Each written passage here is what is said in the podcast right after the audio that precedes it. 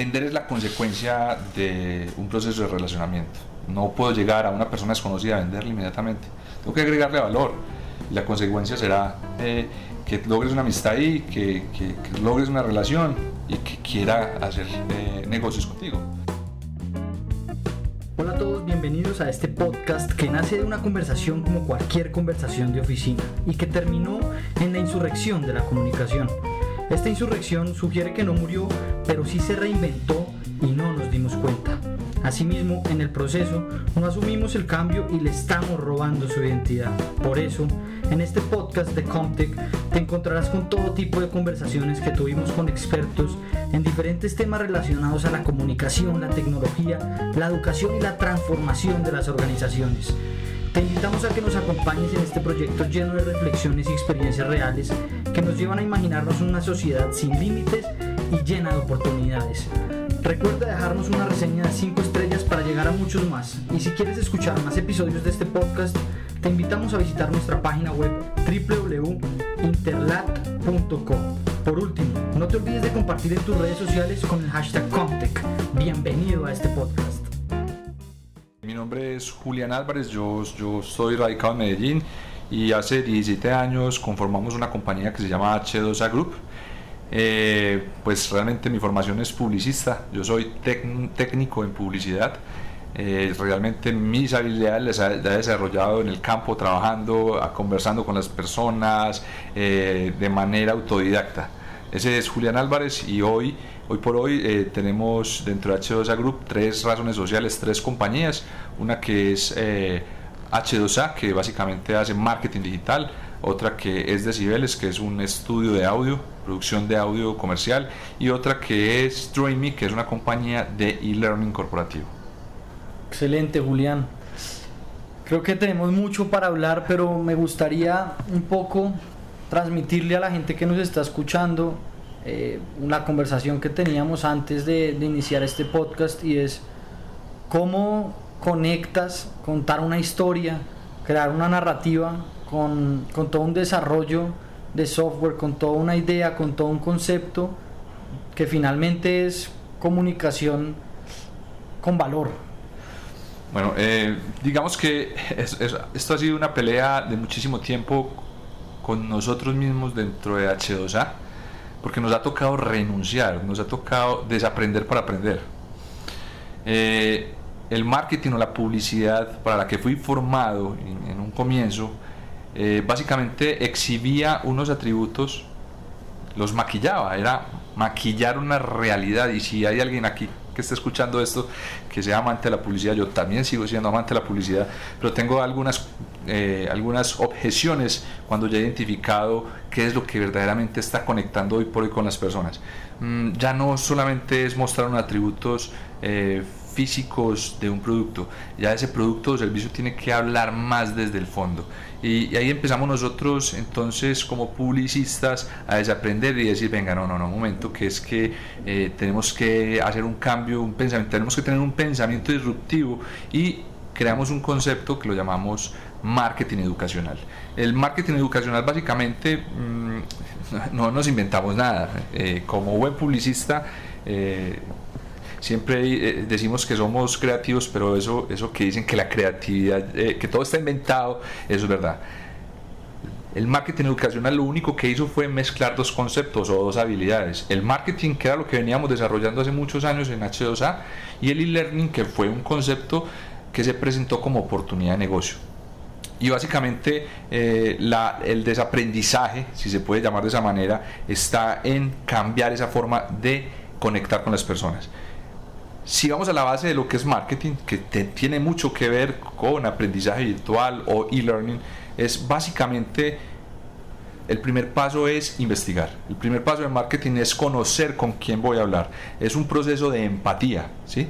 Si yo no soy empático siendo marketero o publicista, pues no me va a poder poner en nivel o no me voy a poner, poner en los zapatos de la otra persona y no le voy a poder entregar el mensaje adecuado, sino que le voy a hablar desde mi ego y esa persona no termina conectando con nosotros.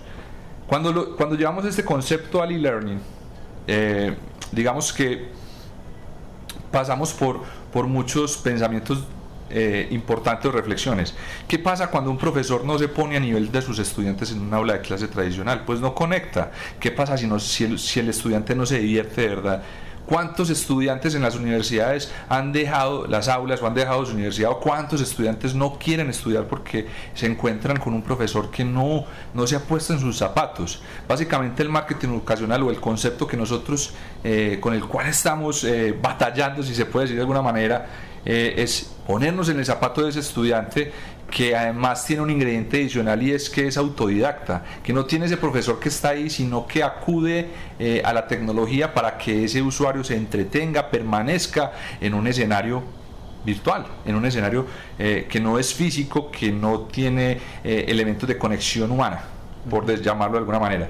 Entonces, si nosotros comenzamos un proceso desde el marketing a entender qué es, para qué es, desarrollamos un producto, porque el conocimiento o la transferencia de conocimiento es un producto que alguien lo tiene que consumir, alguien lo tiene que comprar, el estudiante lo tiene que comprar. Entonces, esa, esa es la, la, reflexión que, que, quiero dejar con el tema del marketing educacional. El e-learning es exactamente marketing, es exactamente marketing, es desarrollar un producto que es físicamente o virtualmente educativo. Eh, desde ahí entonces, eh, a partir de ese concepto, empezamos nosotros a crear una, una, compañía que se llama TrainMe y empezamos un proceso de innovación, eh, lo que se llama en el mundo como plataformas LMS, Learning Management System. Y hay una historia también muy larga de Felipe para contar. Qué bien, qué bien. Julián, bueno, y detrás de, de toda esta historia por contar, ¿cuál crees que es ese, ese momento en el que tú dices, quiero construir una narrativa, si quiero diferenciarme de los LMS porque hay muchos y, supongo que seguirán viniendo más y más y más, pero ¿por qué ustedes son diferentes? ¿Qué hay diferente? ¿Qué encontraron ustedes? ¿Qué comunican ustedes que no tienen los demás y por eso son únicos?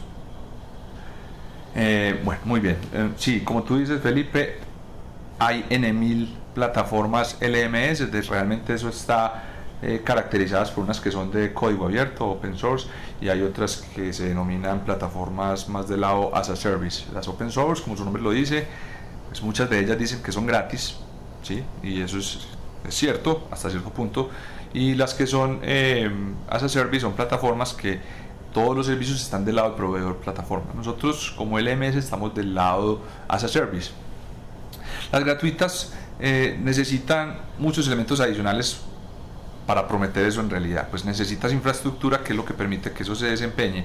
Necesitas eh, implementación para poner eh, a la medida de las necesidades del usuario y necesitas administración. ¿sí? Si, no, si no tienes a alguien ahí que administre, que soporte a los usuarios, que la esté actualizando constantemente, pues termina siendo un, objeto inerte allá que nadie va a entrar y no va, no va a pasar nada. El as a service es muy interesante porque eh, pues eh, como muchas plataformas te entregan una, una solución adecuada que pues, probablemente esté pensada en el usuario pero comúnmente se utilizan plantillas. La diferencia nuestra eh, y, pues estoy dejando de último el tema narrativo que es un concepto muy fuerte que nosotros al que hemos apostado bastante también es un término muy publicitario, pues realmente yo puedo encontrar narrativa en un anuncio publicitario, puedo encontrar narrativa en, un comercial, eh, hoy, por hoy puedo encontrar una narrativa propia en una red social. Eh, en, este podcast podemos estar eh, encontrando narrativa porque estamos contando una historia, de hecho. pero la narrativa, cuando lo empezamos a mezclar con tecnología, esto empieza a tomar fuerza. La narrativa es algo así como lo que le, le, da sentido a la información. ¿sí? No necesariamente es storytelling, porque ese es un concepto equívoco que se está teniendo no necesariamente es una historia. Yo puedo, yo puedo, yo puedo hacer narrativa a través de la gamificación. Con un juego o con un sistema de medallas insignias puedo generar una narrativa o con una ruta de aprendizaje que, te, que le indique al, al, estudiante dónde debe comenzar y cuáles son los objetivos que debe conseguir para lograr ese reto de aprendizaje. Eso termina siendo narrativa. Pero si a eso le, le, le pones un piso narrativo que sea una historia, que, que finalmente logre ese, ese engagement o esa conexión absoluta con los usuarios, terminamos entregando una experiencia de aprendizaje y no simplemente unos cursos en una página web que, estén dispuestos para que una persona los vea en su, en momento, donde nadie, nadie lo, va, lo va a apoyar eh, o, nadie le va a hacer una tutoría virtual en, tiempo real, sino que... Eh, este estudiante verdaderamente necesita una, una inmersión o, encontrarse con una experiencia que de hecho ya no se llama eh, de entretenimiento sino de edu training, ya se está llamando eh, experiencias de aprendizaje divertidas. Entonces, eh, podemos tener la mejor plataforma del mundo, de, hecha en la NASA si queremos, pero si tu contenido o si el performance de la, de la plataforma no entrega una experiencia, el estudiante autodidacta o virtual se va y no vuelve nunca más. ¿sí? Em, ¿Dónde nos diferenciamos entonces? Como plataforma de, virtual de aprendizaje. En la mezcla de lo tecnológico con lo narrativo. Esa es realmente la diferencia. Y apropiando unos conceptos unos conceptos importantes sobre, sobre lo que es automatización, que son conceptos que hemos, que hemos aprendido desde el marketing. El concepto de automatización es básicamente hacer sentir de manera automática, sin que requiera de una mano constantemente, que hay alguien ahí. Eh, no necesariamente es eh, Machine Learning o los chatbots, no necesariamente. Básicamente, a partir del concepto de automatización del marketing, nosotros incorporamos este proceso en el e-learning y incorporamos en nuestra herramienta procesos de alertas. Algo muy sencillo, si alguien no vuelve durante 15 días a, al aula, pues eh, eh, si el aula se llama Felipe o se llama Julián o se llama Traimi, pues el aula le dirá, hey Felipe, ¿por qué no has vuelto hace 15 días? Mira, tenemos estos contenidos, este es tu nivel de avance. De esa manera el estudiante está entendiendo que hay alguien que le está hablando. Y eso también termina siendo, siendo narrativa porque le estamos dando sentido a la información, le estamos dando sentido a un objeto virtual que está allá. Ok. Julián, y cuando, cuando hablas del grupo que tienen eh, y diferencias, digamos que los diferentes frentes, yo noto que cuando hablas de todo este mundo del e-learning y la narrativa, te apasionas más que el marketing digital. ¿Qué pasa ahí? ¿Por qué, porque hay un cambio en, en, ese, en esa emoción que hace que aquí te apasiones tanto y estés hablando de esto? Son tres cosas, o, son dos cosas, el marketing digital y el e-learning son dos cosas muy diferentes, pero a la vez son muy iguales. Eh, terminan siendo lo mismo. Eh, ¿Por qué me apasiona, me apasiona el e-learning? Realmente lo que me apasiona es el relacionamiento. Me apasiona estar contando esta historia. Eh, eso es lo que realmente me, ha enseñado que conecta o que puede conectar con más facilidad con las personas. El marketing digital también tiene mucho de eso, pues el marketing digital, si lo hacemos bien, básicamente lo que tenemos que hacer es agregar valor en, en medios digitales. Si yo simplemente acudo a las redes sociales a a vender, a poner anuncios, pues eso no será una red social, eso será una red comercial o, un e-commerce, porque no le estoy agregando valor. Y la gente no va a querer seguirme.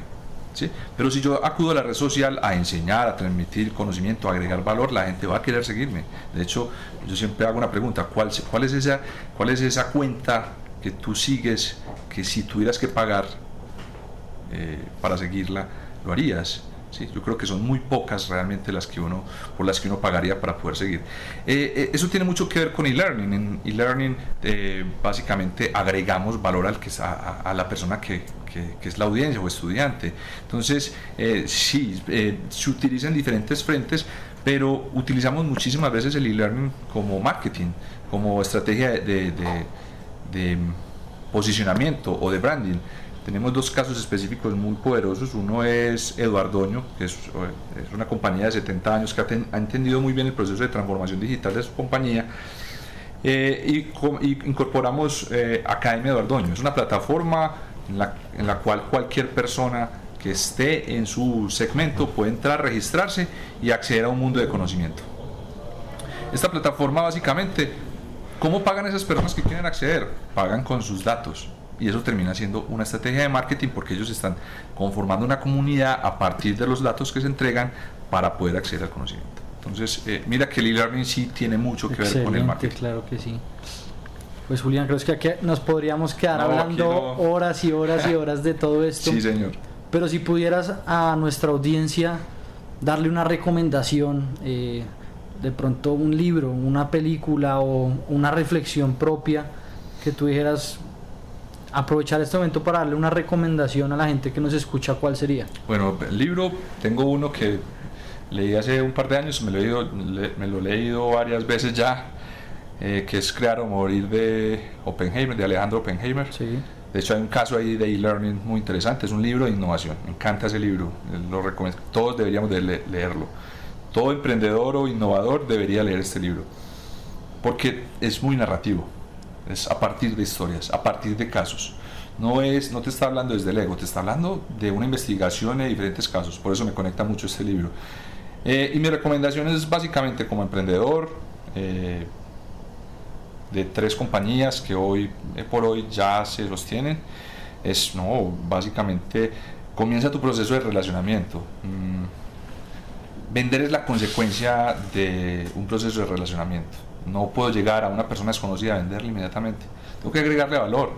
Y la consecuencia será eh, que logres una amistad ahí, que, que, logres una relación y que quiera hacer eh, negocios contigo. Entonces, esa es mi principal recomendación. Bueno, Julián, pues muchas gracias por compartir esto con nosotros, por tu tiempo, por todas las historias que nos cuentas hoy, este valor que agregas a este podcast. Eh, si la gente quiere encontrarte, ¿cómo te encuentra? Eh, bueno, Julián H2A, eh, estoy en LinkedIn, estoy en Instagram, estoy en Facebook, estoy en Twitter. También pueden estar, encontrarnos como H2A Group, h2a.com.co. bueno, eso es básicamente y espero pues que sí haya sido de utilidad, eh, que sí se pueda aplicar algo y, porque ese es el objetivo también como, como, o esa es la misión que tenemos también como, como ciudadanos. ¿sí? Excelente, bueno a todos ustedes, muchas gracias por acompañarnos en este podcast, espero que se puedan llevar mucho valor de él y que empecemos a generar narrativa en lo que estamos creando, en lo que estamos inventando, en lo que estamos pensando Muchas gracias Julián por acompañarnos. Gracias Felipe, gracias a todos por escucharme y cualquier duda que tengan estoy dispuesto a responder. Y espero vernos en una próxima ocasión. Chao, chao.